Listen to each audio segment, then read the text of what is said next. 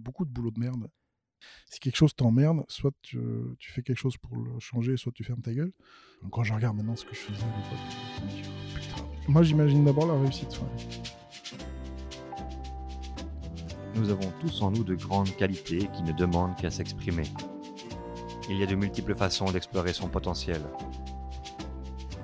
Certains décident parfois de devenir entrepreneurs. Un beau jour, ils quittent leur cocon afin de transformer leur vision en projet. Ils ne sont pas Steve Jobs, Richard Branson, Walt Disney, ni même Elon Musk. Ils n'en ont pas besoin. Ils sont tout simplement eux-mêmes. Héros de l'ombre du quotidien, ils sont autour de nous, ils sont légion. Ils façonnent leur monde et un peu le nôtre aussi. Découvrons ensemble qui se cache derrière l'image de ces entrepreneurs à taille humaine. Découvrons ensemble qui sont ces ours bleus. Aujourd'hui, ce 25 juillet 2019, j'ai l'honneur et le grand plaisir de rencontrer mon ami Thierry Croix. Bonjour Thierry. Bonjour Bonjour Bruxelles On est donc on est chez toi aujourd'hui, on est à la Big Stash Room. On est bah, chez nous, hein, parce que tu fais un peu partie des meubles hein, maintenant. C'est ça, oui. J'essaie de, de, de m'incruster tant bien que mal, euh, avec beaucoup de facilité en fait. Ouais, bah écoute, euh, après, après c'est facile. Hein. c'est ça, c'est l'introduction la plus dure. L'introduction la plus dure, une fois que tu es dedans. Euh, c'est ça, ça glisse tout seul. Voilà. Euh, Thierry, Thierry merci déjà de, de, jouer le jeu, un peu de, de te confier à moi sur euh, ce podcast qui est dédié un peu à ton parcours d'entrepreneur, ce que j'appelle un peu l'ours bleu. Donc, le, tu sais, hein, c'est le, le, nom de la société que moi j'ai appelé, mais l'ours bleu, je ne sais pas si tu le sais aussi, mais un ours bleu, c'est le Yeti. Donc c'est un peu cette légende de l'animal que tout le monde a vu, mais que personne n'a vraiment rencontré. Tu sais, c'est un peu cet animal un peu éphémère euh, qui fait partie un peu de la légende. Et chez chaque entrepreneur, il y a une légende. eh bien, moi, c'est voilà, c'est ta légende à toi que je voudrais que je voudrais rencontrer, que je voudrais découvrir aujourd'hui. Donc Thierry Croix. Euh, qui es-tu derrière cet entrepreneur et quel est un peu ce, ce parcours qui t'a amené à ce que tu es aujourd'hui? Mais peut-être avant de commencer, Qu'est-ce que tu fais aujourd'hui? Oula, alors euh, aujourd'hui, ce que je fais, euh, un peu tout et, rien. Euh, je suis. Je vais, je, vais, utiliser les, buzzwords, mais comme ça, ça parle à tous ceux qui, qui les connaissent. Je suis UX stratégiste. Donc, je suis très focalisé expérience utilisateur, expérience client, donc c'est customer et user experience, mais au niveau stratégique. Euh, au niveau, enfin, un sur un C-level.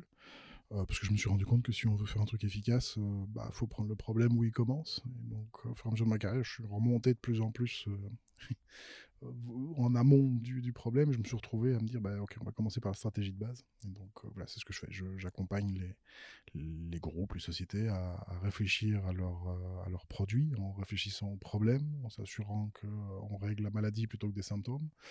Et euh, une fois que la maladie est identifiée, bah, c'est ok, comment on va mettre en place et comment on va gérer les équipes qui vont s'en occuper, que ce soit les équipes de designers, développeurs. donc voilà, c'est un peu ça. Euh, en gros, si je dois définir ce que je fais, c'est ça. Et puis, euh, et puis je fais des savons. Voilà. Et tu fais des savons. et je fais des savons, voilà, parce que j'aime bien. Ok. C'est manuel, on met son cerveau en off et on fait des savons, c'est gay. D'accord. Et si on prend un peu cette première partie, la partie UX. Euh, je vois bien que les savons, ça t'intéresse. J'y viens après. Ah, je ne l'ai pas lâché. Je l'ai pas lâché si on part sur la partie UX spécialiste, un peu, imaginons, voilà, moi j'ai une, boîte avec, euh, avec une centaine de personnes, euh, mon produit est plutôt bien, mais il, se démarque, mais ni plus ni moins.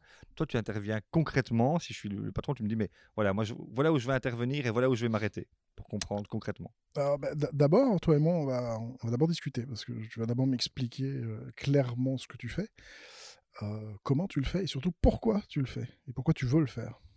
Pourquoi tu as envie de changer? Pourquoi tu veux passer à autre chose? Pourquoi tu as l'impression que ton truc marche plus? Enfin voilà, j'ai besoin de, de dessiner l'iceberg complet, de, comprendre la totalité, pas juste ce que tu vas m'expliquer ou juste ce qu'on voit, pour pouvoir justement aller identifier, ok, c'est peut-être pas ça dont tu as besoin, mais peut-être autre chose. Euh, oui, c'est vrai que c'est ça que tu as besoin, mais on va peut-être le faire autrement.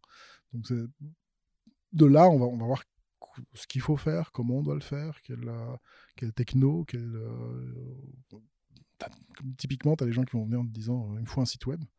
En fait, quand tu creuses, bah, ils n'en ont pas besoin. Par contre, ce qu'ils ont besoin, c'est une bonne présence médias sociaux, c'est peut-être un, bête blog ou c'est autre chose. Mais donc c'est juste voilà, aller identifier vraiment ce qu'il ce faut.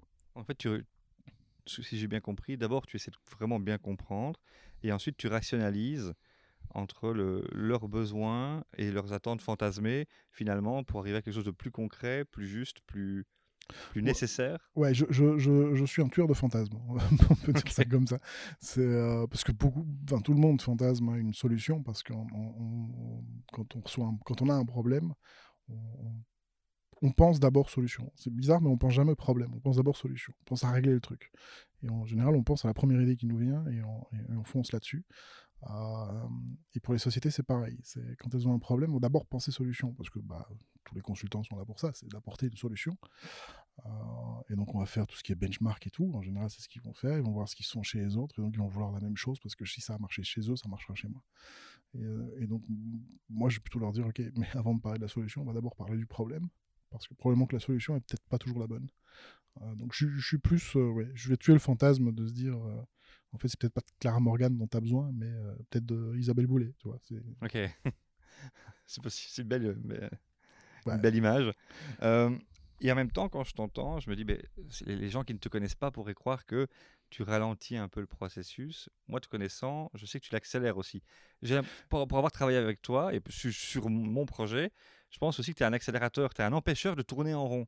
Là, au moment où j'ai commencé à avoir peur et que je commence à, procrastiner pour ne pas passer à l'acte, j'ai l'impression que tu es aussi le mec qui est juste derrière qui dit Ok, mais maintenant c'est go. En fait, je pense que ça, c'est le, gros souci aujourd'hui c'est qu'on veut, on veut avoir l'impression d'avancer. Et moi, je pars du principe que c'est bien, mais tu vas avancer, ça va te bloquer à une certaine vitesse, tu vas avancer d'une certaine manière. Moi, ce que je te dis, c'est arrête-toi deux secondes. Ose t'arrêter deux minutes, regarde autour de toi, et après, tu iras beaucoup plus vite. Donc pour ça, c'est pour ça que moi, pour moi cette phase-là est importante. C'est peut-être empêcher de tourner en rond, mais c'est pas vraiment ralentir le process. C'est surtout de se dire, ah, là par exemple, tu es coincé à 50, ok, euh, ça sert à rien d'accélérer plus vite, tu n'iras pas plus vite. Maintenant, on va regarder le moteur. Donc pour ça, il faut que tu te parques deux secondes. Il faut que tu te mettes sur le bas-côté c'est pas que tu vas perdre ton temps et que tu vas ton truc va ralentir, c'est juste qu'on va regarder ce qu'il y a dans le moteur, si ta voiture est conforme, si tout ce qu'il y a, pour qu'après tu puisses, au lieu de passer à 50, ben oui, tu vas passer à 80, à 90, à 100.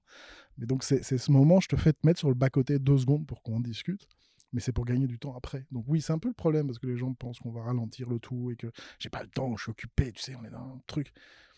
Voilà, j'aime beaucoup cette image de, des mecs qui poussent leur charrette avec les roues carrées, et puis t'as le mec qui vient avec la roue ronde, il dit euh, ça vous aidera. Ouais, on est occupé. Ouais, tout à fait. Et, voilà, et, et la, la, deuxième étape, la deuxième étape, c'est un peu de pousser dans le dos quand même. C'est le contraire. Là, si tu dis, tu sais, au moment où le mec a peur, derrière, la, derrière le, son, son le ah, oui, Moi, je, moi je, pousse. Moi. Tu pousses. Hein. Oui, vas-y, saute. C'est de la flotte, vas-y. et, et, à la fois, donc voilà, donc, euh, tu arrives à, à un moment donné faire réfléchir, prendre plus de conscience et en même temps pousser le gars. Et à côté de ça, j'ai l'impression que c'est très instinctif.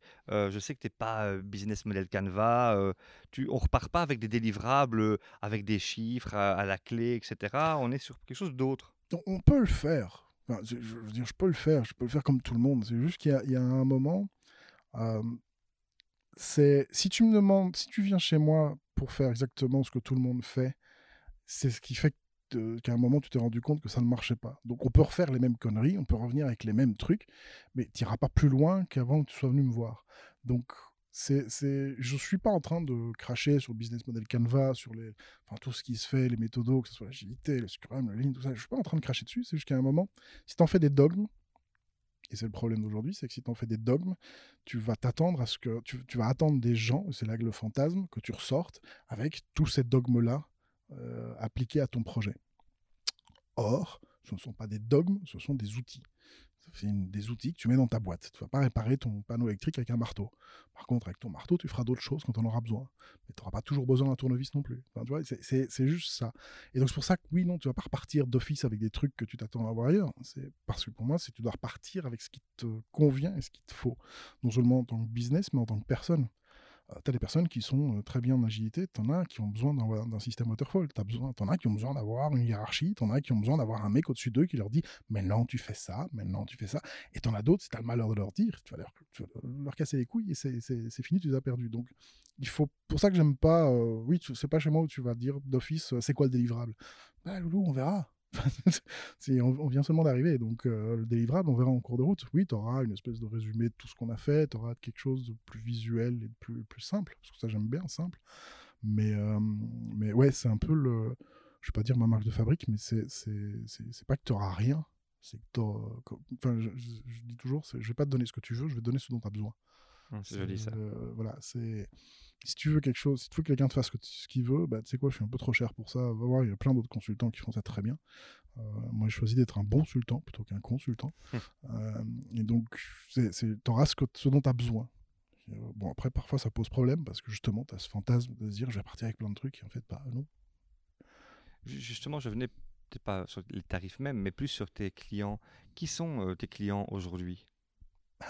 Alors c'est très disparate. J'ai euh, des grands groupes. je travaille avec la BNP en France. Je travaille avec. Bah là, je viens de finir un truc avec Indigo. je travaille avec la BNP ici en Belgique.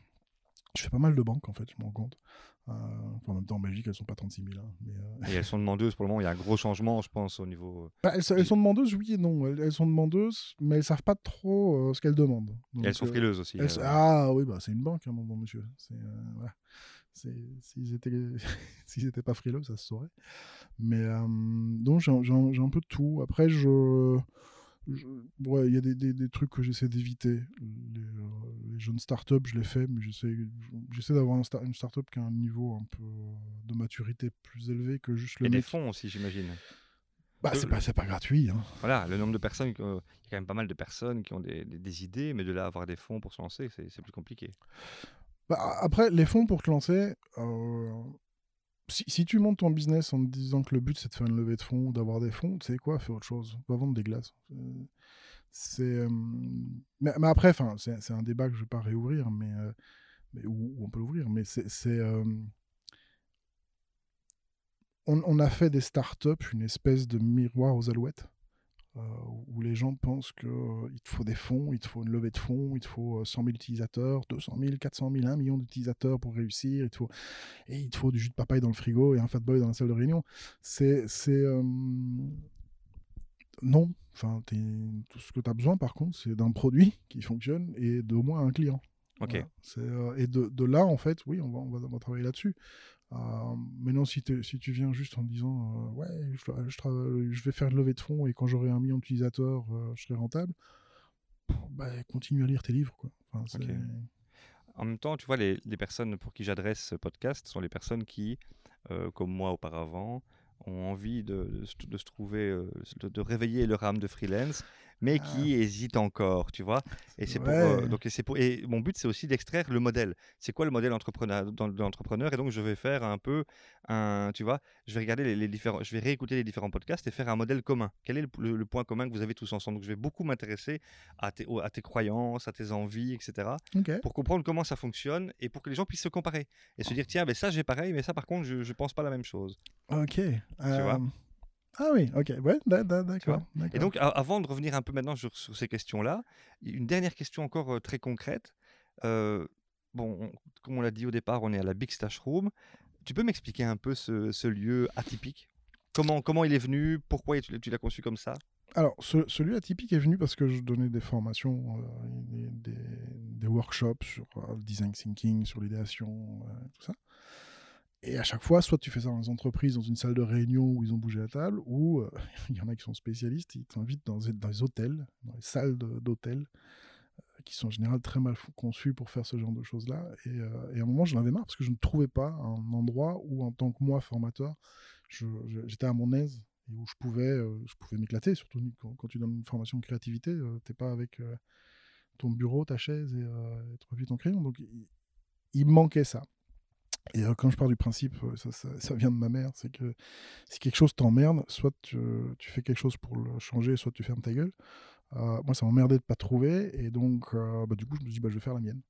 Donc, avec Christelle, mon épouse, on a, ben, on, a on a cherché pendant un bon bout de temps un endroit, et puis on a trouvé celui-ci qui était vide, une grande salle vide, et puis on a une amie qui est architecte d'intérieur, on lui a expliqué ce qu'on voulait, donc elle nous a regardé bosser, elle a un peu analysé le tout, et puis on a, on a construit le truc ensemble en fait. Et donc il a été dessiné spécialement pour justement pouvoir euh, donner des workshops, des formations. On peut dire donc une salle d'idéation, une salle de créativité. Salle de c'est une vraie creative room. C'est ça. Voilà. Donc je mettrai le, le lien sur le, le Ah, bah, podcast pour que les gens puissent un peu se faire une idée euh, visuelle, parce que ça, ça vaut la peine quand même. Ouais, bah faut venir. hein. Thierry, on arrive maintenant à ton parcours. Donc, tu, tu es UX euh, spécialiste, donc euh, spécialiste de l'expérience utilisateur. J'imagine donc dans le digital, mais pas que dans le digital, toute expérience par, par rapport à un produit, par rapport à un besoin, par rapport à une entreprise. Qu'est-ce que qu'est-ce qui t'a amené ça un peu? C'est quoi ton parcours qui t'a amené à ça? Euh, alors j'ai un parcours super atypique parce que déjà j'ai pas de diplôme.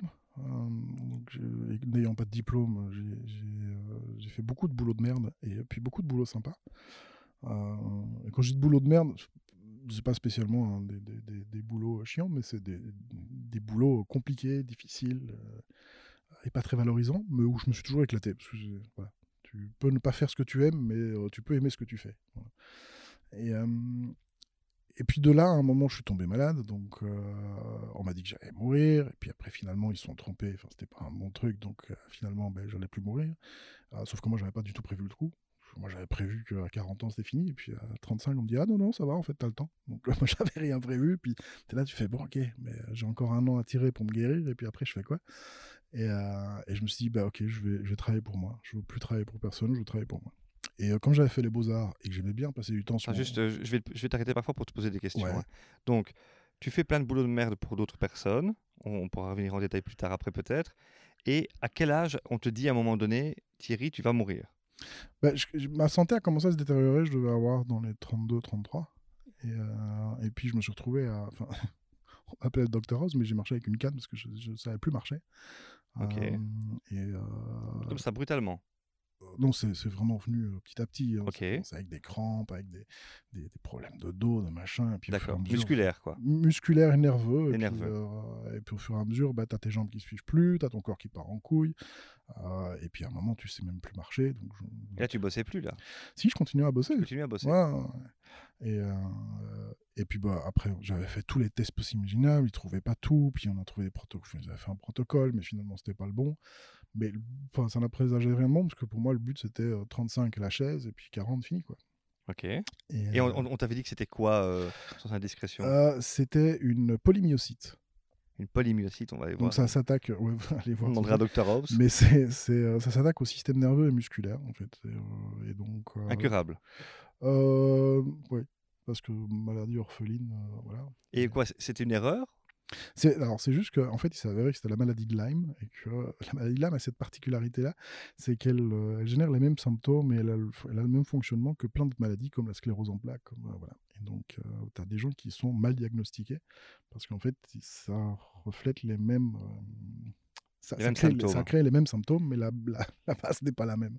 Et en fait, je suis tombé sur un médecin tout à fait par hasard, parce que j'allais pour une sinusite qui m'a dit euh, Je peux vous faire une prise de sang Ouais, ouais, ouais. Et, euh, et lui, un- il ne fait que ça, c'est la maladie de Lyme. Et euh, il s'avérait que c'était ça. Bon, on l'a pris un peu tard, donc, euh, donc ouais, il y a eu pas mal de séquelles. Mais Et là, t'as quel âge quand tu apprends que finalement tu ne vas pas mourir? Là, j'ai bah, je- 35, 36 ans. Ok, donc euh, 3-4 ans après, Ouais. on te dit non, Thierry, tu ne meurs pas demain. ouais, c'est ça.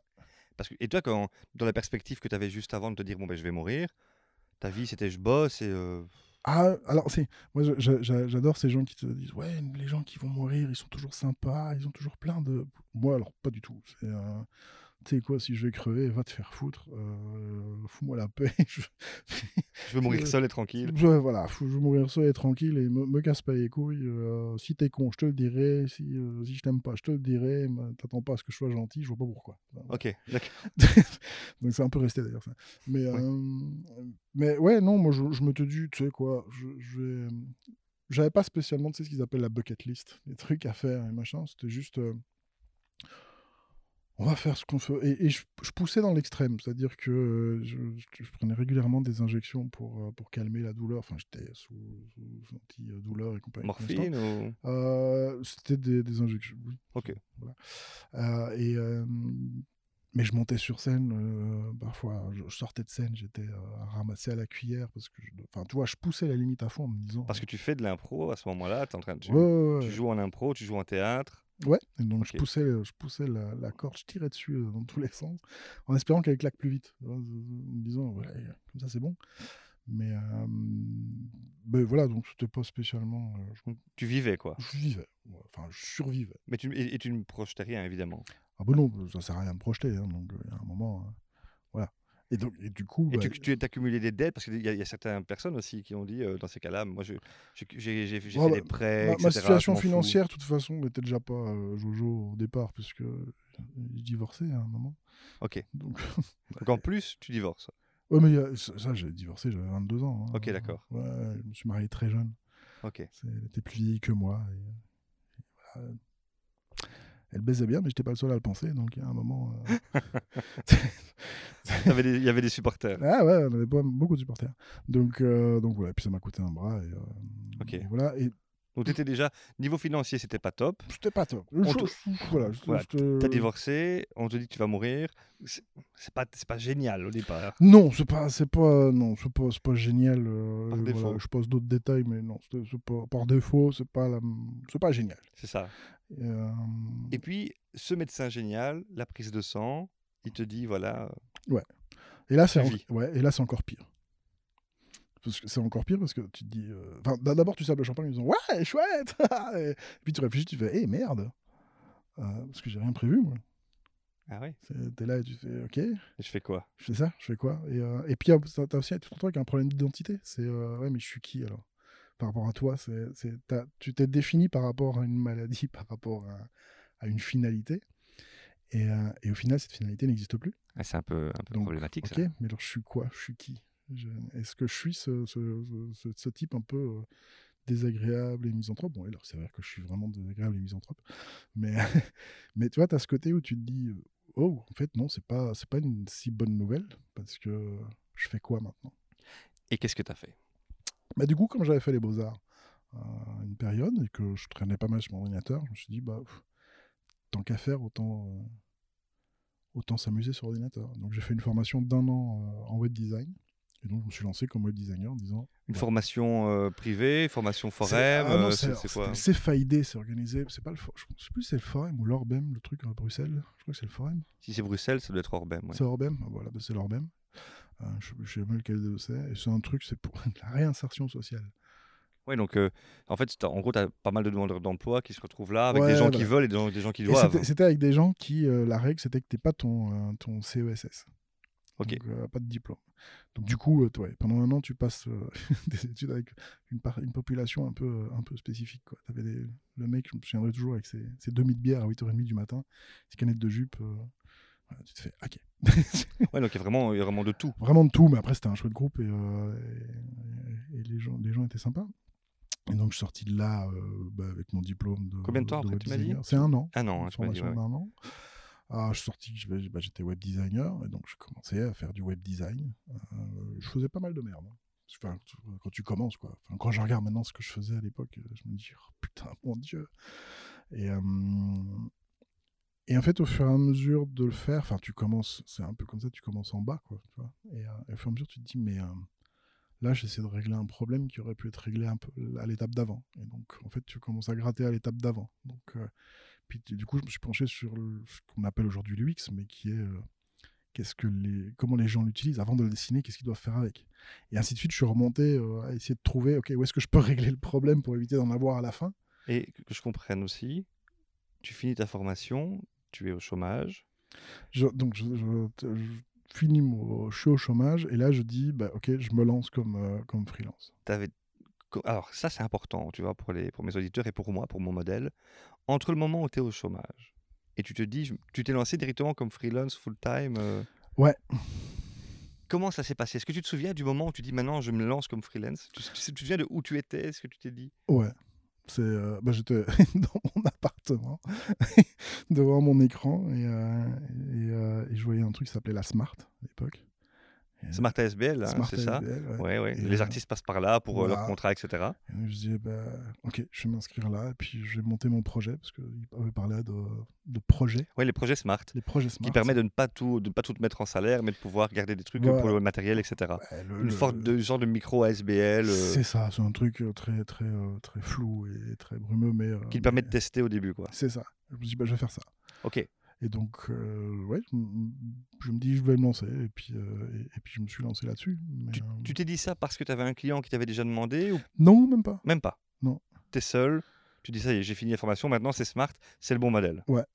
Et tu avais connu ça aussi via les artistes, j'imagine, déjà à l'avance ou... Non, non, alors pas du tout, parce que, enfin, ouais, je faisais parfois des RPI, là, tu vois, les, les- Ouais. les trucs comme ça, mais j'ai jamais gagné ma vie en tant que. Tu jouais de façon amateur. Oui, toujours. hein. Ok. J'ai toujours joué en amateur. Parce que comme je n'ai pas fait le conservatoire, je pouvais pas jouer en professionnel. Ouais. Voilà. D'ailleurs, j'emmerde les professionnels qui pensent qu'il faut le conservatoire. Ah, Monsieur Cuvelier, bonjour. Euh, bonjour Euh, Il a changé, hein. Parce qu'il y a- il y, a Oui. pas mal d'anciens joueurs de monstres maintenant. euh, Oh, mais, mais je vois les, les euh. trucs. euh, bah, après, euh, je rigole avec ça, mais je m'en fous, en fait. euh. Oui, mais oui. Puis de toute façon, tout le monde a changé, je pense que là. Oui. Mais c'est vrai qu'à l'époque, euh, à l'époque, À c'était l'époque, euh, c'était très. euh, la ligue pour les professionnels Ouais. du conservatoire. Et puis du coup, ils ont eu des problèmes d'ailleurs. Ils avaient des jeunes qui sortaient du conservatoire qui jouaient très mal en impro et la, et la FBIA qui avaient des, des mecs super aguerris et qui se sont d'ailleurs euh, autoproclamés pro. Oui, bah voilà, mais je- après, c'est, toujours le, le- le souci, hein, c'est l'ego. Mais euh, moi, j'avais commencé l'impro parce que je voulais faire du doublage de voix. Euh, voilà, parce que j'étais, je suis un grand fan de Disney et j'aimais toujours ces personnages à la con. T'as une très jolie voix. Mais moi, ce que je voulais faire, c'est les personnages à la con, tu vois, genre les Stitch, les, les machins, des trucs comme ça. Et, euh, et donc, j'avais, je postulé pour, euh, pour faire ça. Et c'est là qu'on m'avait dit, mais il faut être comédien professionnel. Ah, ok. Et pour être comédien professionnel, bah, il faut faire le conservatoire. Ok. Ouais. Et donc, du coup, voilà, j'ai fait de l'impro en amateur et, euh, et je me suis éclaté. D'accord. Et donc, on revient à ça. Ouais.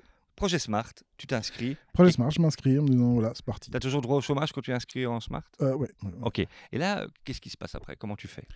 Ben, là, je réalise que bah, faut que je trouve des clients, il faut que je fasse des, des projets. Donc, euh, donc j'avais commencé à mettre mon, mon- tous, les projets que j'avais fait pendant l'année, tu vois, pendant mes cours. J'avais fait une, euh, un CV, j'avais fait euh, mon stage et tout. Et en fait, c'est là où mon, mon maître de stage, où j'ai fait mon, mon- mon stage, qui a commencé à me donner un ou deux boulots. Et puis, euh, et puis j'ai commencé comme ça. Mais, euh, mais c'était. euh, Un ou deux boulots, c'était quoi? C'était. Oh, c'est des trucs à la con. Quand tu commences, c'est vraiment des trucs à la con. hein. Ok. Donc, des, des trucs très. Ben voilà, t'exécutes, quoi. T'es un Ok. exécutant. Et donc, tu commences à avoir tes premiers projets via Smart. Voilà, je commence à avoir un premier projet via Smart, puis. Puis je rencontre un gars qui, qui sortait avec ma cousine à l'époque euh, et qui voulait faire un truc, puis on, on l'a fait et, euh, et j'aurais pas dû. Mais, euh, mais voilà, parce qu'on a monté une boîte et puis ça s'est pas bien passé. Ah, vous vous êtes associés. Euh, ouais, ouais, enfin, c'est compliqué, c'est, je vais pas m'attarder là-dessus parce que. Oui. Mais euh, ça s'est pas bien passé, ça s'est mal fini. Et, euh, et voilà, donc je, je retrouve. Juste de point de vue plus pratique pour, pour l'expérience utilisateur, hein, pour les, les gens. Tu étais dans des statuts, tu t'étais engagé, tu étais indépendant, tu avais encore droit au chômage. Non, Ce qui m'intéresse, c'est vraiment ton statut à ce moment-là. Mon statut, c'est euh, juste euh, indépendant. Tu étais indépendant à ce moment-là. Ouais, Ok. donc, euh, donc plus de chômage. Le, le- le chômage, je l'ai utilisé vraiment que euh, l'année. Le temps de la formation, et- le début de Smart. Et euh, je l'ai encore eu 2-3 mois après, et puis c'était fini. D'accord. Et donc là, tu dis que ça se passe mal. J'imagine donc dans ce cas que tu gagnes mal ta vie. Non, non, c'est juste que je me retrouve euh, avec plus rien. Mais voilà, c'est pour ça que je vais pas réouvrir Ok, le, le truc, mais je, Mais donc- je perds tout. Dans ton parcours, pour une raison X, à un moment donné, tu perds tout, tu plus un bal. Ouais, j'ai plus un bal, plus d'appart, plus de bagnole, plus de. T'es à la rue. plus- ouais, mais littéralement. C'est ça. Ok. Ben là, qu'est-ce qui se passe? Euh, là, je téléphone à une copine pour lui dire si je peux euh, euh, utiliser son canapé. et donc, euh, voilà, je prends son canapé et puis euh, pendant ce temps-là, bah, je. LinkedIn. LinkedIn était mon ami et puis euh, taper. Il y a combien- T'as quel âge là, à ce moment-là? Euh, je- Oula, 30. 30, euh, Attends, j'ai quel âge maintenant? 44, euh, je vais avoir 36, 36, 37. 37. Ouais. Tu as 36, 37 ans, tu te retrouves 37, dans le canapé d'une 38, ouais. copine, tu n'as pas de job, tu es en statut indépendant, tu n'as pas de chômage. J'ai ah, j'ai rien du tout. Et donc, euh, bah, LinkedIn, je commençais, tu tapes web designer, job, euh, voilà, et puis tu, tu, tu cherches, tu cherches, tu prends des trucs. Et puis à un moment, il y a une- un gars qui m'appelle en disant on cherche un consultant pour euh, la BNP. Est-ce que ça t'intéresse? Oui. Le mec, il te connaissait via LinkedIn, via... Non, non, c'est une boîte allemande. Ok, Il dit on cherche quelqu'un. Ok, mais j'étais pas cher, donc c'est ça. je lui avais demandé, je dis ouais, c'est 250 euros par jour. Il m'a dit mais t'es sûr? Et quand il m'a dit t'es sûr, je me dis merde, c'est trop cher. Ah ouais, c'est ça. Merde, c'est trop cher. Connaître le bon prix, c'est compliqué. aussi. Ah, c'est compliqué, hein, surtout quand t'as pas l'habitude. Et puis il me dit, mais tu c'est au moins 350. euh. Bon, après, je me suis rendu compte que 350, c'était vraiment pas cher payé. Je fais, ouais, ok, ok, 350. Et donc, j'ai commencé comme ça et j'ai fait- j'ai vraiment fait mes armes là, euh, Chez BNP. chez BNP, où j'ai commencé là aussi à, à me dire, mais euh, l'exécution, c'est bien, mais il y, a des réuni- enfin, il y a des trucs qu'on pourrait régler avant. Donc, j'ai- commencé à foutre un peu la merde chez BNP. euh, Dans les projets. En disant, mais là, euh, Voilà, a- tu veux pas juste exécuter, avant, il y a un problème à régler. Voilà, c'est ça. Tu commençais à être simplificateur. hein. Déjà Beaucoup, ouais, déjà. déjà. Et, euh, et puis voilà, après, ça s'est enchaîné, euh, les projets de- les uns les autres, parce que tu vois, c'est toujours sur recommandation. Tu vois. Une fois que en fait, c'est ça qui est bien avec LinkedIn, c'est qu'une fois que tu mets que tu as travaillé dans une banque, Ouais. c'est bon, tout le, tout le monde t'appelle. Ok. voilà. Alors, j'ai une question encore. Ouais. Donc, tu indiques que tu as bossé chez BNP, tu commences à avoir des clients. euh, tu es un, quand même un créatif, tu es aussi un instinctif. Comment, comment ça marche pour toi à ce moment-là? Donc, tu, tu te mets comme indépendant, tu te mets en société. Comment tu gères les comptes? Comment ça fonctionne? Parce que tu me dis aussi que tu as vécu dans un canapé. Et je sais que pour pas mal de personnes qui se lancent comme ça, pas mal de personnes qui ont un, un pattern de sécurité important, je le sais pour l'avoir vécu, euh, la question de la compta, la question de, tu vois, se- se pose. C'est là Comment que Smart est, euh, est super pratique, en fait. Euh, parce que tu rentres ta fiche tous les mois, tu, et tu, voilà, c'est, pour ça c'est super simple. Parce que, bah, soyons honnêtes, je suis une brêle en, en administratif. Donc, euh, Je- J'avais une- je, me doutais un peu, mais je préfère que tu me le dises. Ah toi. oui, non, non, moi je suis, je suis vraiment une brêle administrative, ça me casse les couilles, moi, de tenir les, les tickets, les papiers, les machins. Donc tu veux dire que Smart, c'est super pour débuter? Dans, dans ce catégorie-là, oui, après, je suis pas sûr que tu peux n'importe quel métier euh, commencer par Smart. Non. Parce qu'ils prennent pas tout. Mais les métiers euh, créatifs, métiers tout cas, créatifs, ouais, tu, tu- c'est facile. Bon, ils, ils se sucrent au passage, hein, ils prennent, ils prennent leur truc, mais c'est le jeu, hein, ma pauvre Lucette. Oui, c'est ça. Donc euh, voilà, et puis t'es tranquille en fait. Ils s'occupent, t'as ta fiche, t'as tes machins, ils payent tes, tes cotisations sociales, ton truc, tout. Donc quand tu es c'est- chez BNP, tu es sur Smart. Je suis sur Smart. J'ai été sur Smart euh, pendant longtemps jusqu'à ce que je rencontre Christelle et que, et que je devienne associé dans sa boîte. Ok. Et donc, revenons un peu, on, ira, on arrivera au moment où tu rencontres Christelle. Tu es chez BNP, chez ton premier gros client à 350.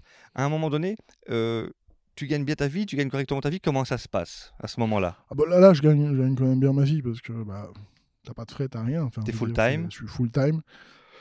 Ça se passe bien. Et puis Smart te permet quand même de te faire des beaux salaires. euh, si tu gères bien ton. Tes rentrées, t'es es capable de te faire euh, des, des- des bons mois. Donc là, ça va mieux. Tu souffles un peu.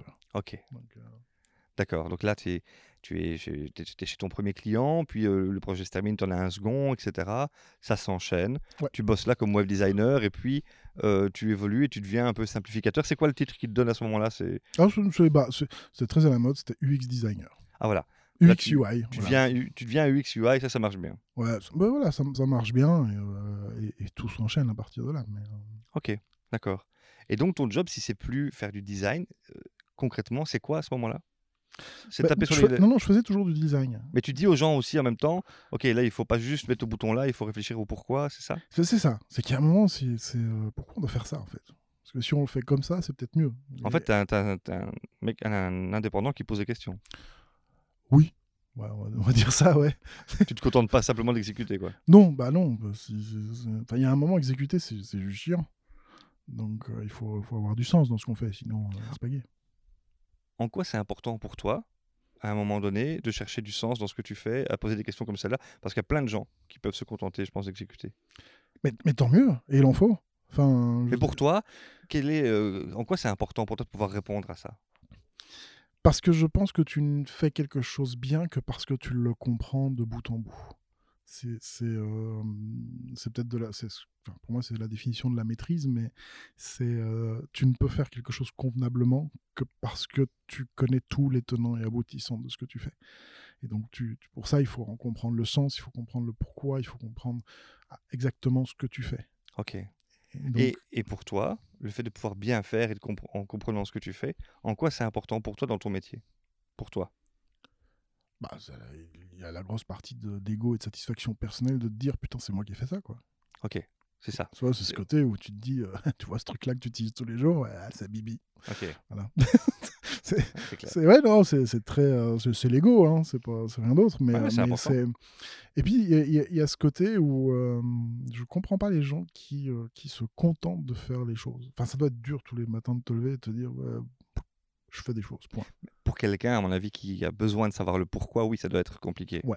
en tout cas, pour moi, ouais. C'est Voilà. pour ça que je dis, moi, j'ai du mal à comprendre que tu fasses tous les jours euh, métro, boulot, dodo, sans savoir exactement ce que tu fais, ni pourquoi tu le fais, ni, ni quel est le sens derrière. C'est, c'est machinal. Après, il y a des gens qui sont très bien là-dedans parce qu'ils ont. Mais tu as besoin d'avoir quelque chose.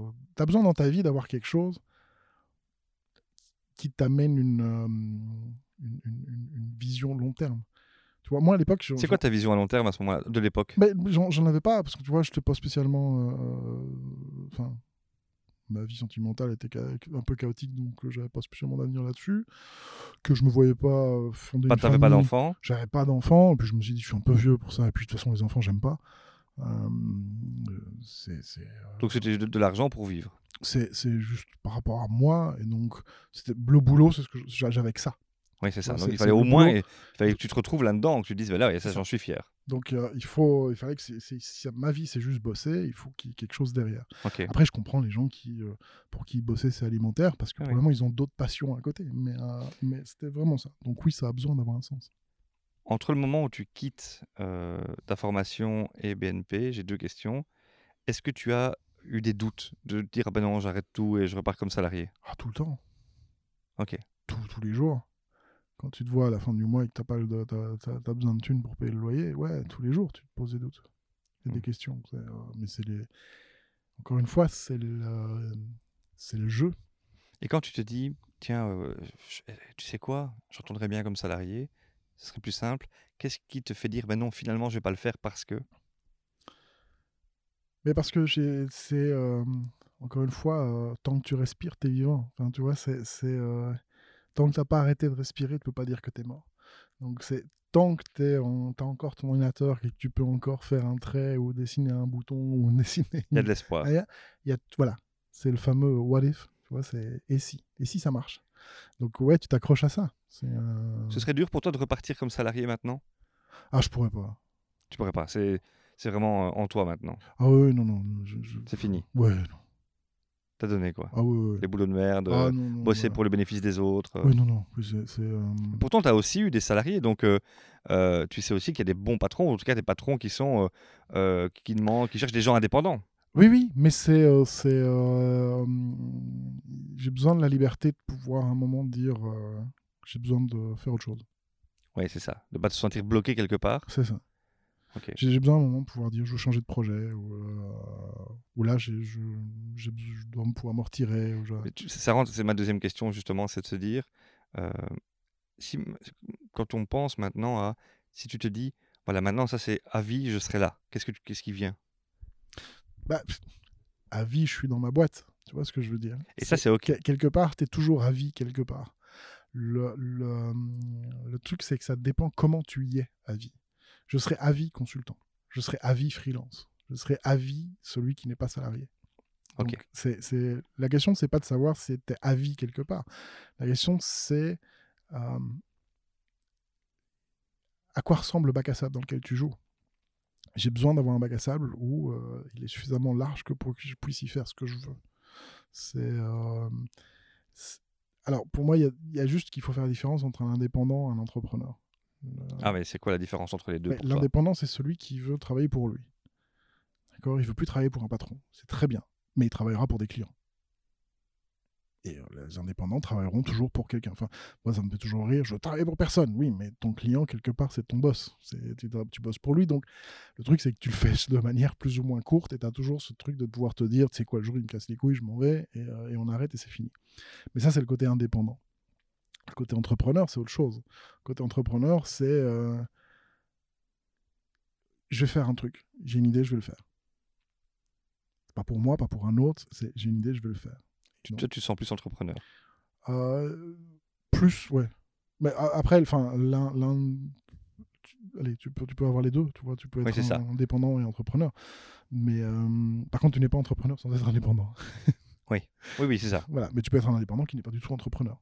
Euh, euh, Et euh, quand tu te sens aujourd'hui, tu te sens entrepreneur à, à combien de pourcents Si on devait dire, tiens, je suis euh, autant. Quels sont tes projets d'entrepreneuriat et quels sont tes, tes projets d'indépendant alimentaire, je dirais presque? c'est, compliqué cette question parce que c'est, euh, c'est plus complexe que ça. Euh, l'un, c'est une manière, l'autre est un état d'esprit.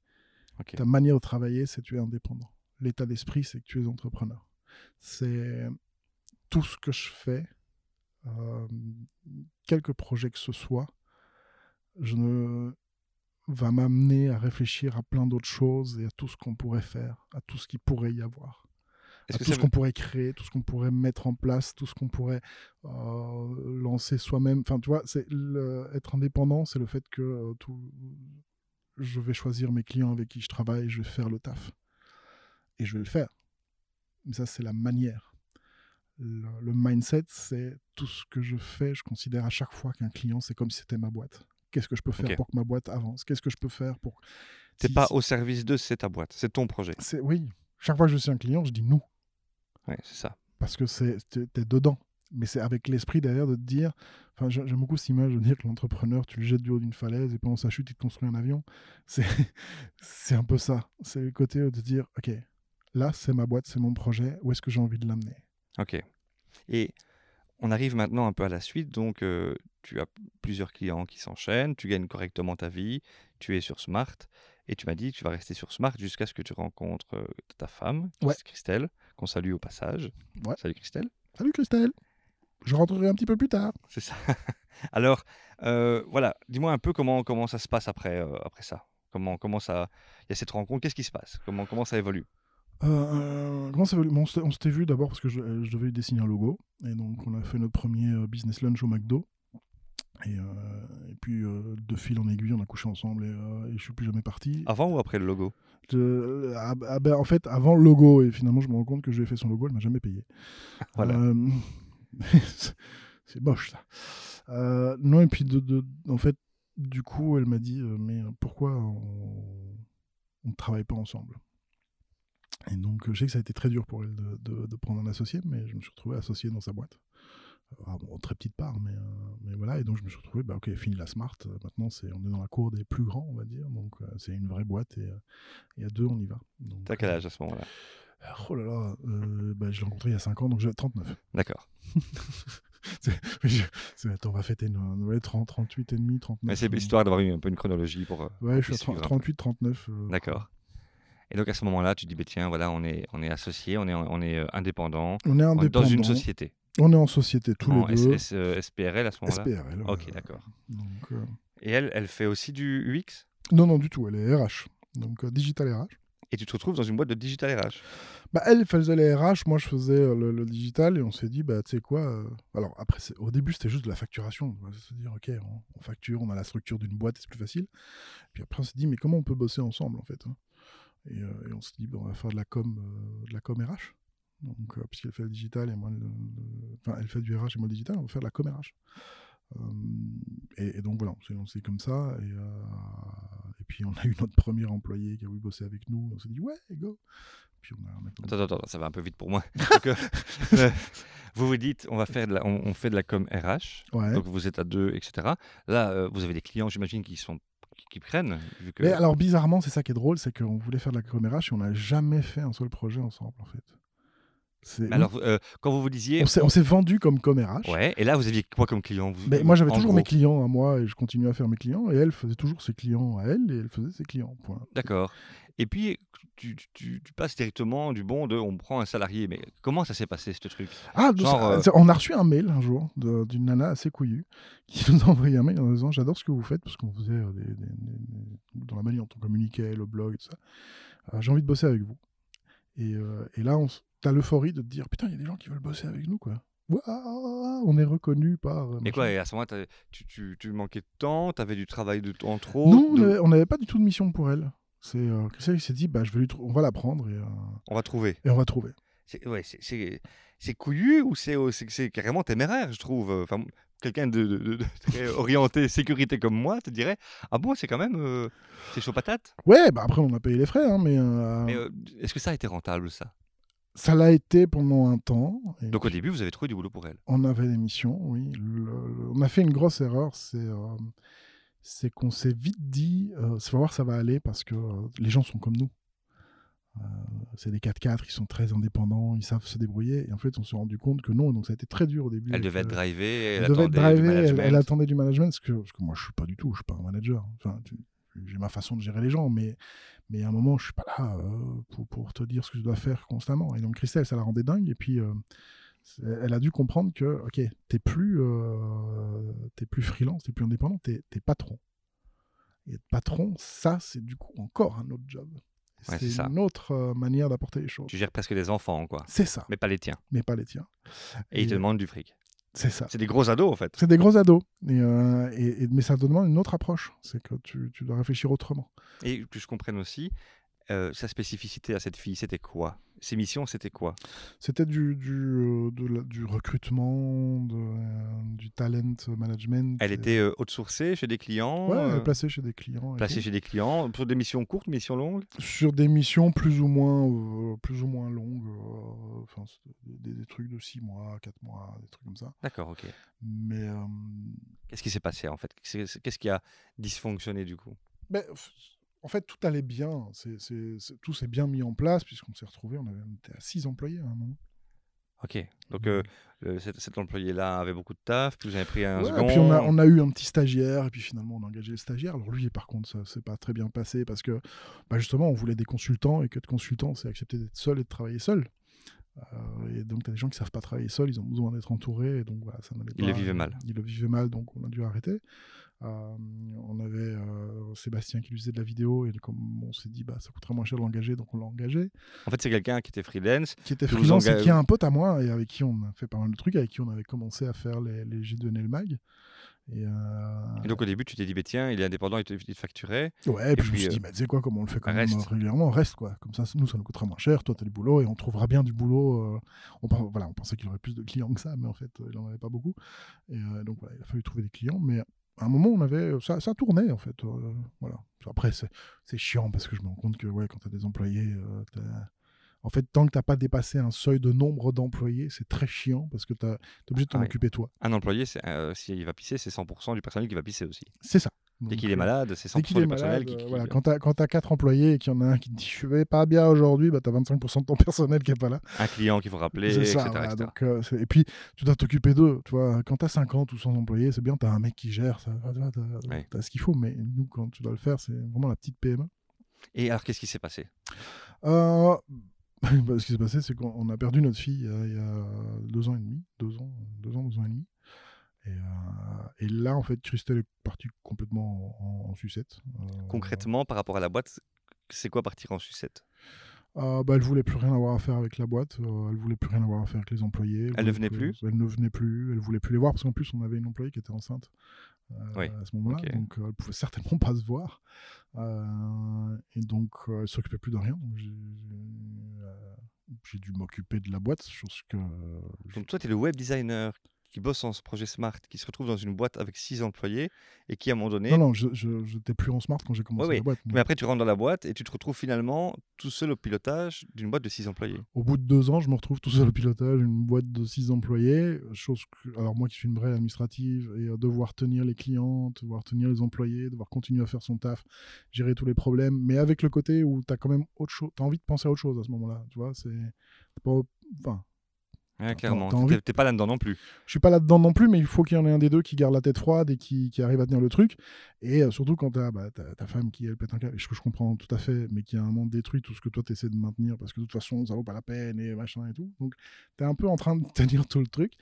Et puis à un moment, bah, t'arrives pas. Donc, euh, donc du coup, Ça ouais, lâche. ça, ça lâche. Et euh, tes employés, bah, une partie se barre parce que ça va pas. Bon, alors quand tu es une petite PME et qu'un employé se barre, mais que tu as investi des trucs, tu as investi dans une bagnole, tu as investi dans plein de choses, tu te retrouves là avec euh, des, des frais euh, qui te restent sur les bras. Ouais, parce qu'en plus, tes employés avaient euh, une compagnie car, etc. Donc, ils avaient- Ah, ils, avaient, ils avaient tout, ils avaient comme chez les grands. Quoi. Donc, donc voilà, c'est peut-être aussi. T'as pas visé grand au début tout de suite? C'est, ben, une volonté. C'était une volonté de se dire on les paiera comme les grands. S'ils ont tout, ils seront bien. S'ils ont tout, ils seront bien. Bon, après, c'est des conneries. Donc, tu peux avoir tout et tu seras pas plus, euh, pas plus performant. Mais, euh, mais donc, oui, tu te retrouves à la fin avec euh, ceux qui se barrent, ceux, ceux qui le font bien et ceux qui le font moins bien. Euh, ceux que tu es obligé de licencier parce qu'à un moment. Bah, Et donc, des coûts aussi, tu as des frais. ah ouais, ouais, bah, on s'est- retrouvé à, à- à un moment, on, on s'en sortait plus parce qu'on venait, en plus on venait de commencer un projet perso pour une app. On avait trouvé un investisseur où ça s'est pas bien passé non plus parce que bah, du coup, on n'a pas bien géré le truc. Donc et, là, euh, tu as fait une levée de fonds. On n'a même pas fait de levée de fonds, c'est Ah qu'on a investi nos fonds propres. Tu as investi tes euh, fonds ouais, propres, ok. Donc on t'es- en gros, tu avais tes économies, tu as, mis tes, tes on a, laine. on a tout mis dedans, les salaires, enfin tout, tout ce qu'on peut gagner. Enfin, on était. euh, Tu as perdu combien là? on a En perdu gros, à la grosse louche. hein. 250 000 balles. Ok, d'accord. Et donc, il faut, faut pouvoir se ramasser de tout ça. Bah, on est, là, on s'est retrouvé en PRJ, donc euh, en procédure de redressement. Euh, donc là, maintenant, c'est bon. On n'a plus d'employés, on n'a plus rien. On est juste Pourquoi, pourquoi pas en faillite?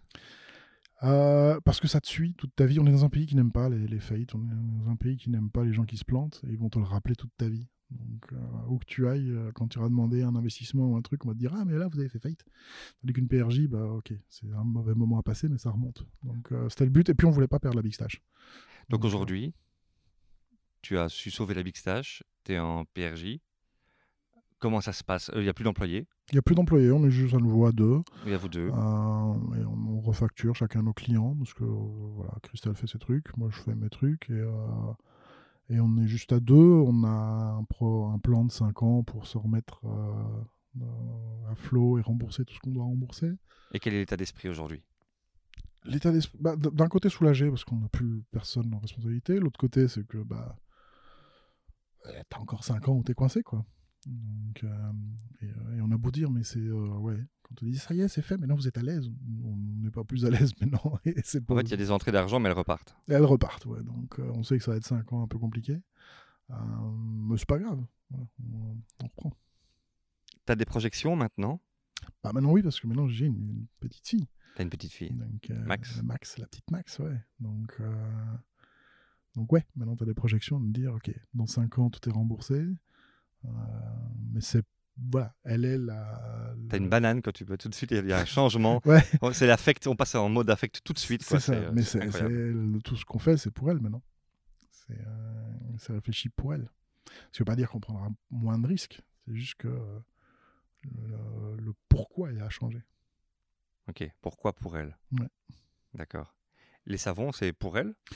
Les, sa- les savants, c'est juste que... euh, Tu vois, on y vient. on Ouais, on y vient. C'est c'est juste que Christelle, à un moment, euh, m'a dit qu'elle avait perdu un peu le- la flamme euh, et la, la- la passion Par rapport au. au RH, Au RH. digital. Et, euh, je la comprends parce que dans le digital aussi, c'est que tu passes ta vie à raconter les mêmes choses à des clients qui veulent pas comprendre et, euh, et tu leur répètes encore, encore, toujours la même chose. Et quand tu as le malheur de dire, mais non, on va arrêter de jouer au con, les gens te regardent en disant, comment? Hostile Oui, ben, C'est comme ça. euh, voilà. Donc, elle a, pas, elle a perdu un peu la, la niaque. Elle a perdu la niaque, bah, c'est surtout que le, le, le- le- le coup de notre fille l'a un peu euh, l'a asséché, et c'est vraiment la passion qui est partie. Et la- la- là, je, je rebondis sur un truc parce qu'on a toujours tendance à dire. Quand tu dis notre fille, c'est tu... parce que je comprends qu'on parle de Max et puis tu dis. No- no- donc, notre fille Cara, qu'on a perdue, Ok. et, euh, et Max, maintenant, qui est là. D'accord. Ah, et donc, quand on a perdu Cara, bah, elle, comme elle est partie en sucette, elle a aussi perdu justement cette passion à se dire mais qu'est-ce que j'en ai à foutre de ces boîtes et, euh, enfin, voilà, euh, Tu remets les choses en perspective. Et, et, euh, et- et juste pour rebondir sur le, le- le côté passion, parce qu'on a tendance à faire l'erreur de dire que euh, il faut être passionné pour réussir. C'est la passion qui te drive. C'est ton moteur, c'est la passion. C'est pas du tout ton moteur, la passion. C'est juste ton carburant. C'est euh, c'est- c'est- c'est pas le moteur. Le moteur, c'est euh, le travail, les skills, c'est euh, ce que tu es capable de faire, la manière dont tu réfléchis, ta, ta capacité à rebondir, à, à- voir autour de toi. Je pense que ta capacité à rebondir, elle est quand même assez forte. Il y a un moment, tu prends l'habitude. hein, je veux dire, euh, mais, euh, mais la passion, c'est juste ton carburant. C'est, tu, peux, euh, tu peux avoir toutes les skills du monde, tu peux, avoir, tu peux être le, le- le meilleur cuistot du monde. Si tu pas de passion, ton steak sera fade. Et ça va se ressentir. Et quand tu plus de passion, bah, tu plus. Quand tu plus de carburant, ta voiture, elle va nulle part. Donc, c'est important de retrouver ça. Et, euh, et comme elle l'avait perdu, en fait, à un moment, c'est très con, mais comme, quand Max est arrivé, com- comme on vit à la campagne, on est très. euh, euh, comme j'aime bien cuisiner, c'est un truc, euh, ça, me détend, c'est mon yoga. Mon cuisiner, c'est ma partie de yoga. Et donc, comme on a des fermes à côté, je vais prendre les produits à la ferme, parce que bah, j'ai envie de manger des bonnes choses. Et donc, on faisait les petits pots pour la diversification alimentaire de Max et tout ça. Et on est parti en vacances et on a acheté des pots en magasin. Et Christelle a lu ce qui était marqué dessus. Et donc, ça l'a dégoûté un peu de voir que c'était que de la merde. Elle s'est dit, bah, tu sais quoi, puisqu'on fait quand même des petits pots, je vais, je vais faire des petits pots. En plus, ça, ça lui fait plaisir quand elle fait des petits pots, tu vois. Elle, a Elle retrouve euh, elle retrouve un une peu. satisfaction. c'est le côté manuel, c'est le côté. euh, Enfin, tu reviens à un truc. un retour aux un- sources. Voilà, c'est un retour aux sources. Et, et tu la vois, tu parlais de banane, ben elle, c'est quand elle, elle fait ses petits pots et qu'elle teste ses trucs. Bon, après, c'est rigolo parce que les... moi qui ai plus l'habitude en cuisine, je trouve qu'elle est bordélique à mort dans sa Quand je cuisine. disais que tu avais la banane, je parlais de ton sourire. hein. Ouais, mais, mais, mais elle aussi, quand tu la vois faire à manger, c'est ça, c'est sa Ouais, banane. quoi. C'est ce côté où tu la vois. Même si, si des fois, je vais lui dire, mais pourquoi tu t'organises comme ça? Enfin, après, c'est elle qui en cuisine, euh, je ne m'en mêle pas. Mais, euh, et donc, on s'est dit, ok, on va faire des petits pots. euh, et comme on fait pas les choses à moitié, on s'est dit, bah, ok, mais si on fait des petits pots, on le fait bien.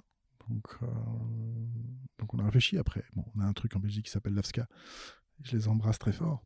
Mais euh, Ils sont, mer- ils sont merveilleux. ah, ils sont merveilleux ces gens-là. Et, euh, et du coup, et puis moi je me suis dit, bah écoute, si tu fais ça, bah moi je vais me faire un truc. Et, et j'étais tombé sur un truc de savon. Je trouvais ça rigolo. C'est par envie de faire un projet avec elle C'est important pour toi de partager ça avec elle ou... Non, alors c'est partager sans partager. C'est, euh, j'ai pas envie de faire ces trucs. Mais euh, C'est à côté d'elle. c'est à côté. Voilà, c'est- c'est comme à l'école, tu sais. euh, c'est chacun son cahier. Mais on est assis au même bureau. C'est ça. Mais tu me fais pas chier sur ce que je mets dans mon cahier et je, me, je te fais pas chier sur ce que tu mets dans le tien. On dirait qu'il y a une forme d'équilibre qui est en train de s'installer là. Mais c- t'as besoin de ça, surtout quand tu travailles ensemble et que t'as la même boîte, parce que quand t'as quand t'as les problèmes, tu les as à deux. Et quand tu les, et tu les ramènes d'office à la maison. Enfin, tu vois, j'admire moi les gens qui sont capables de faire abstraction de ça. J'essaie aussi de comprendre. hein, Je me dis, euh, il y a quand même un, un rêve de partir euh, où vous travaillez dans le RH, dans le digital, dans les choses, dans, dans- dans du high-tech, avec six salariés. Je, dis, euh, je me dis, la, perspective, l'envie, elle doit quand même être assez haute. Et puis, il, arrive ce qu'il arrive, et vos envies sont de faire des petits pots, faire des savons. Est-ce que, à un moment donné, c'est pas aussi vouloir revenir au plancher des vaches? Est-ce qu'à un moment donné, vous n'aviez pas voulu voler avec les étoiles un peu trop, un peu Icare, tu vois? Je peux me tromper, hein. C'est pas, pas avoir voulu voler trop. Pourquoi vouloir faire tout ça? Il y a, une phrase que j'ai lue et que je trouvais euh, juste géniale. C'est une phrase qui disait Te battre pour un peuple ignorant, c'est comme s'immoler pour montrer le chemin à un aveugle. On a tous envie de laisser une marque, on a tous envie de changer le monde et de faire du monde un monde meilleur. Et tu te rends compte que tout ce que tu essaies de.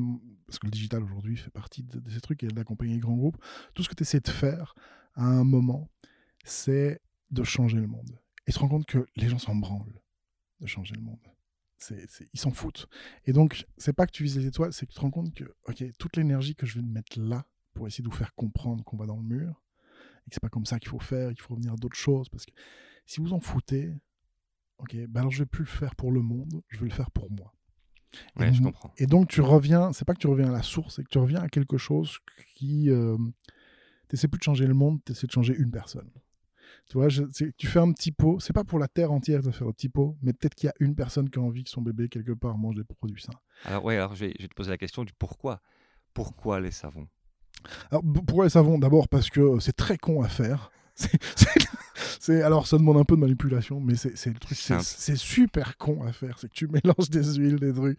C'est- Bon, après, il faut juste faire gaffe avec la soude caustique parce que ça, ça pique aux yeux, mais, c'est le truc le plus con à faire. Euh, t'as- pas de législation sur euh, l'AFSCA et compagnie. C'est euh, le truc avec lequel tu te laves, tout, enfin, tu l'utilises tous les jours. T'aimes bien quand il n'y a pas de certification, pas de papier à passer, pas de. Bah, pas- parce que j'ai- la formation Scrum, j'entendais, on en parlait tout à l'heure, ça t'emmerde. Hein, pas ça pas que- pas que c'est ça t'emmerde, ça mais. m'emmerde, c'est qu'à un moment, il faut arrêter d'être- d'être hypocrite. Euh, moi, le- les gens qui te disent, viens faire une formation de deux jours, tu seras certifié. Ok, c'est- juste vendeur, c'est juste vendeur. t'as- Tu, tu fais une formation, tu te prends les thunes, et puis, euh, et puis tu dis aux gens qui vont te certifier, comme ça, ça te fera plus de clients parce que tu as une certification. Parce qu'ils le demandent. pas- Parce que ce sont, les gens qui te demandent mais ça. Les gens, bah, les gens sont cons, qu'est-ce que je te dise euh, voilà. Donc, donc voilà, donc le rapport au papier, quand même, le, le rapport AFSCA, etc., ça te fait chier, quoi. Mais le- la- le- la- le la côté SCA, savon, alors c'est pas que la SCA me fait chier, c'est qu'ils sont chiants. C'est que C'est la contrainte qui est chiante. Oui, mais là, la contrainte, elle est réelle par rapport au petit pot. Par exemple, tu sais, nous, on est locataire dans notre maison. Quand la SCA te dit, pour pouvoir faire des trucs et les vendre, il faut que ta cuisine soit carrelée du sol au plafond. Euh, je vais pas appeler limité. proprio en disant euh, ça vous dérange si on refait la cuisine? Parce que le beau plan de travail en bois on va le remplacer on va mettre des tables en inox tu vois, voilà. Parce qu'on va faire des petits pots. parce qu'on va faire des petits pots je crois que ma proprio va péter un câble donc c'est t'as as le côté contrainte où tu sais pas faire autrement. C'est pas que j'aime pas, les Non, con- c'est ça. enfin, c'est pas que j'aime pas les contraintes, c'est juste que si on peut faire des choses où elles, où elles sont pas en plus contraignantes. Ouais, c'est ça. Mais tu les trouves logiques malgré tout? Il y a des choses que je trouve logiques, il y a des choses où je me dis, les gars, sortez un peu de votre bureau parce qu'il y a des, des choses que vous voudriez voir. Mais donc, les, les savons, c'est venu, euh, je suis tombé sur un bouquin et, euh, qui faisait avec des recettes de savon. Je me suis dit, Hey, c'est rigolo. Et euh, je me dis, bah, tu sais quoi, je vais faire ça. Voilà. Et donc, euh, voilà, je commençais à faire des savons.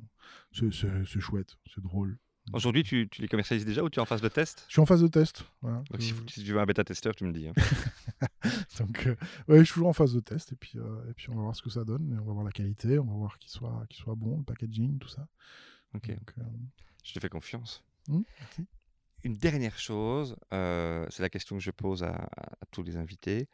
Donc les, les- personnes qui, nous écoutent sont peut-être déjà des freelances, peut-être euh, des entrepreneurs, peut-être des patrons, euh, mais certainement ça s'adresse également à, à tout- toutes ces personnes salariées euh, qui sont en train de bosser et qui se posent la question depuis pas mal de temps de se lancer, d'être un peu plus eux-mêmes, qui se disent que voilà ils sont peut-être à leur place comme salariés, mais peut-être pas, et ils ont l'envie un peu de, de sortir un peu de, ce cadre-là.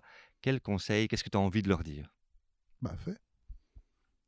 Fais. Que je te dise d'autre que, vas-y, fais. Enfin, c'est, euh, le gros problème qu'ont les gens aujourd'hui, c'est de ne pas oser faire les choses parce que dans leur tête, ils se sont créés 20 000 scénarios catastrophes et que un de ces 20 000 scénarios pourrait arriver. Ouais. Sauf qu'entre les 20 000 scénarios que tu t'es fait dans ta tête, ceux qui risquent réellement d'arriver et ceux qui arrivent, ben, euh, en fait, euh, ça réduit fortement. Et puis autre chose, c'est euh, rien n'est grave. Dans le sens que, euh, on me dit toujours, oui, tu sais, quand tu es indépendant, la sécurité, tu ne l'as pas. Ouais, enfin, tu peux être salarié dans une boîte, tu peux te faire licencier de demain, du, du jour au lendemain. Tu, peux, tu peux aussi perdre tout. Enfin, tu vois, c'est, c'est, c'est quoi la sécurité? Si c'est juste le sentiment de te dire, ah ben là, je suis bien attaché. Oui, enfin, si la corde lâche, elle lâche. Tu vois, tu peux avoir tous les sentiments du monde. C'est, juste Juste que l'échec ne t'appartient pas. Si ton patron se plante, c'est pas ton échec, mais ah, euh, oui, mais ça, c'est autre chose. Si tu as besoin d'un responsable pour justifier tes échecs, ça, c'est une question de caractère. Il y a un moment, c'est. euh, tu sais, les excuses, c'est comme les trous du cul, tout le monde en a. un. Euh, et si on peut dire en plus que c'est la faute d'un autre, ce sera jamais de la tienne. t'es fan de Audiard. Euh, mais mais c'est ce côté où on a mille et une excuses de ne pas faire les choses. Et les gens auront toujours mille et une excuses pour ne pas faire. Il y a un moment, si tu veux savoir, comme je dis, je préfère demander pardon que demander la permission. Je l'ai fait, point. Je me lance et puis on verra bien. Parce que c'est pas grave. Probablement que mon échelle de relativité plus dans, n'a plus la même taille que, que les, les- autres, mais il y a un moment, c'est pas grave. C'est tu te plantes, tu te plantes. Il y a, y a moyen de faire, de se, de se récupérer sur plein de choses. Il y a moyen de, enfin, oui, il y a un moment tu peux avoir dur financièrement, oui, tu peux, tu peux te retrouver dans, plein de choses, mais il existe plein de systèmes qui peuvent un moment te récupérer si vraiment tu t'en sors pas. Après, je pense qu'il y a une chose à, se dire, c'est tout le monde n'est pas fait pour être entrepreneur. Ça, je pense qu'il y, a- il y a un truc qu'il faut arrêter de dire aux gens, c'est euh, vas-y, entreprends, parce que euh, tu peux le faire, euh, si tu as une bonne idée et que tu es motivé, vas-y, fonce. Non. Non, tout le monde n'est pas fait pour ça. Il y a des très bons employés qui seront très bons employés toute leur vie, et c'est très bien, et c'est pas grave. Enfin, sois, un bon employé. C'est, euh, Et puis dans, dans ce que tu me dis, dans ce que veut euh, François Romain, euh, que, j'ai eu également, on me dit, il y a un point commun, c'est que vous ne passez pas de 0 à 1, vous passez par une étape intermédiaire à un moment donné. Il y a l'étape intermédiaire au projet Smart. Chez François Romain, il y a eu une étape intermédiaire aussi où il a commencé à organiser quelques, quelques jeux. Tu vois il y, y a des tests qui se font quand même. Mais tu, tu testes. Enfin, je veux dire, c'est pas que tu te réveilles, tu, ouvres la fenêtre en disant ça y est, je suis freelance, hop, go. Non, c'est. Enfin, mais pour moi, c'est juste du bon sens et être intelligent. C'est, euh, tu vas pas à la piscine sans ton maillot, hein, tu vois, et, tu, et tu te jettes pas depuis le vestiaire dans la, dans la, dans la grande profondeur. C'est tu vas d'abord passer par la pataugeoire, tu vas mettre un pied dans l'eau, tu vas tester avant, oui. Donc tu testes au début et ce que tu leur dis, c'est vas-y, fais, n'imagine pas le pire du pire, imagine plutôt la réussite. C'est, imagine si tu réussis. Enfin, ouais, moi j'aime bien les trucs, ouais, mais si je me plante, ouais, et si tu, si tu, si tu réussis. Toi, toi, t'imagines la réussite surtout? Moi j'imagine d'abord la réussite, ouais. Ok. Parce que c'est ça qui, m- qui va te driver. C'est de te dire, c'est là, ça, c'est ce que je veux. Et je, Et- je vais viser ça. Et quand tu, quand tu te compares, est-ce que tu te compares plutôt à ce que tu veux encore faire Est-ce que tu te compares par rapport au chemin que tu as déjà parcouru? Est-ce que tu te compares plus plutôt par rapport aux autres? Je, me compare rarement par rapport aux autres. Parce que, enfin, si on part comme ça, tu n'es pas Bill Gates, tu n'es pas Steve Jobs, tu n'es pas Jeff Bezos, tu n'es pas. Ta startup n'est pas celle qui a commencé dans un garage et qui, va vendre des millions. Enfin, te comparer aux autres pour faire quoi? Pour savoir qui pisse le plus loin. Enfin, il y a un moment, non.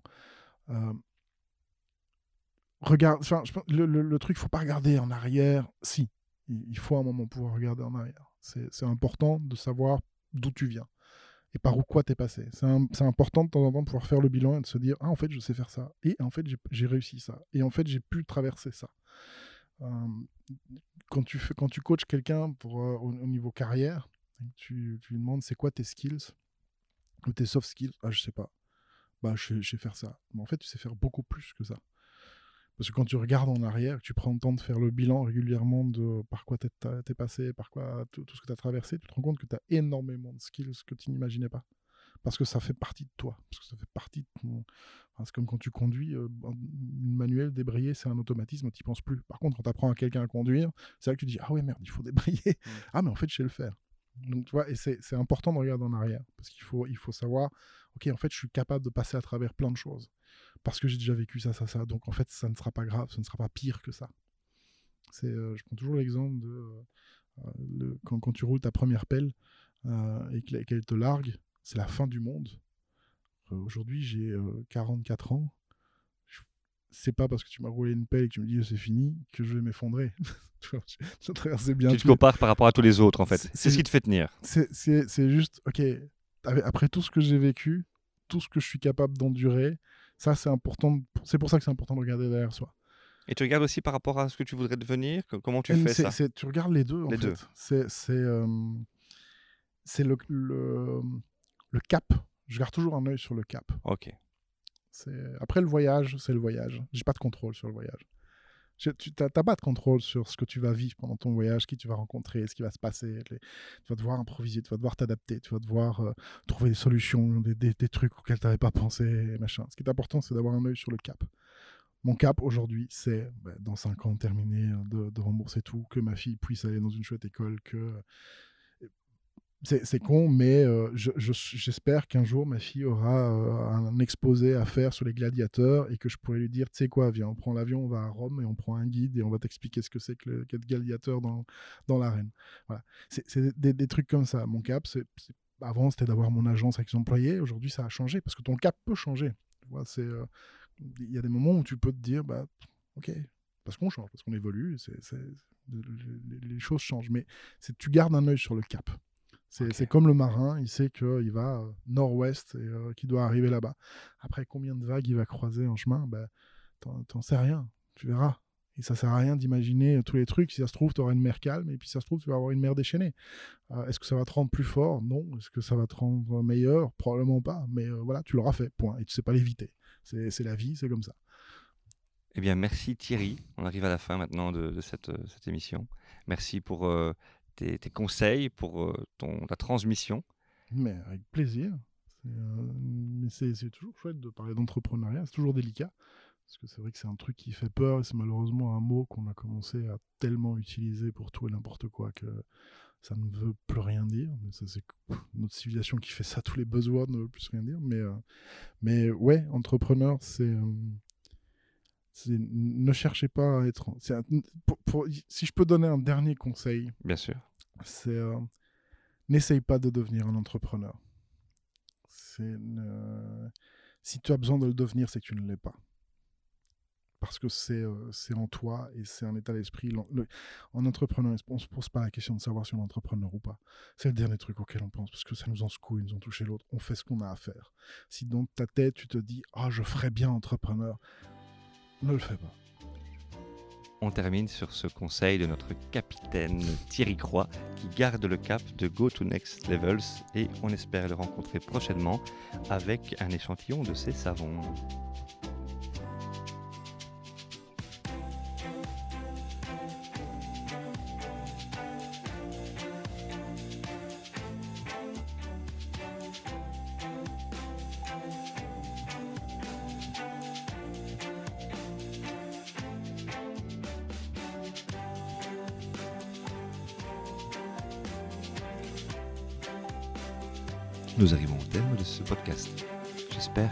Rencontre vous aura plu.